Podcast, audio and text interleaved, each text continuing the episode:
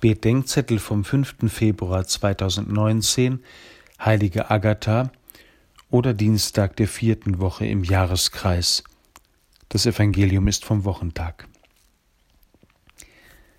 Eine an Blutungen leidende Frau nähert sich Jesus im Gedränge, berührt ihn und wird geheilt.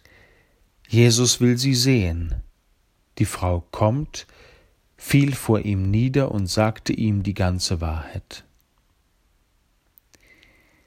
Die blutflüssige Frau ist der ganz und gar erschöpfte Mensch, dem die Lebenskraft entweicht wie eine unstillbare Blutung, und der bei allen möglichen Helfern Hilfe sucht und nicht findet.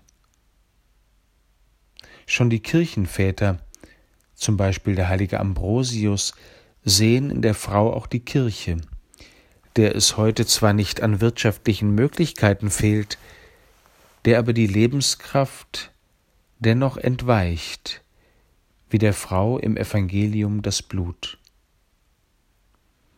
Es reicht nicht, dass sie einfach Jesu Nähe sucht.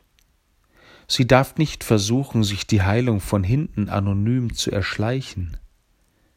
Sie muss vor ihn kommen, sich ihm stellen, sich ihm vorstellen.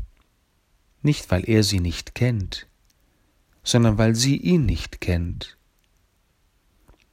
Wer behauptet, Jesus zu folgen, aber nie vor ihm steht, sich stellt und ihn hört, der muss sich nicht wundern, wenn der Lebensführer, dem er irgendwann ins Gesicht sieht, eine fremde Macht ist. Christus glauben, sich ihm stellen, ihn hören, das macht die Kirche und uns Menschen heil.